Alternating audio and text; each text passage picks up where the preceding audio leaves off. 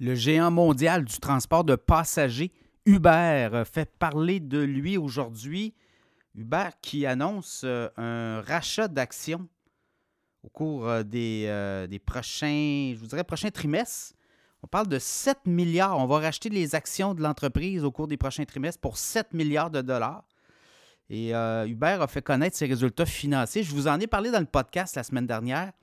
Également, ça fait plusieurs fois que dans l'infolette financière Cachemire, je vous parle d'Uber, titre à surveiller.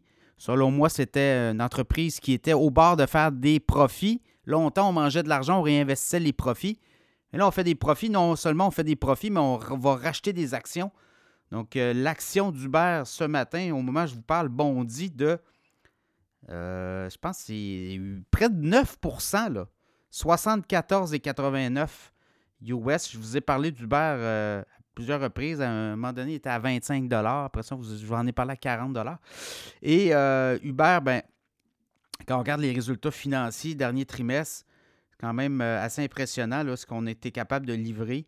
On a eu des, euh, des, profits par action de 86 cents alors que les analystes prévoyaient 41 cents US de profit par action. Des revenus de près de 10 milliards de dollars sur trois mois alors qu'on s'attendait à peu près 9,8 milliards. Donc on a battu aussi les analystes. Uber est actuellement au cœur de l'actualité. Beaucoup de controverses avec ses chauffeurs. On dit qu'on ne rémunère pas assez bien les chauffeurs. Je pense qu'on va aussi euh, travailler là-dessus. Dans le cas d'Uber, autre chose, je regardais au niveau des analystes qu'on dit sur le titre d'Uber, ben, ça pourrait valoir autour de 86. Il y a des cibles à 78, il y a des cibles à 90 sur euh, les 37 analystes qui suivent le titre d'Uber, ben, il y en a 35 qui le recommandent en termes d'achat pour euh, Uber. Donc, à suivre un titre qui euh, bouge beaucoup. On est entré aussi, euh, dans le cas d'Uber, on est entré au SP 500, donc dans l'indice des 500 plus grandes capitalisations aux États-Unis.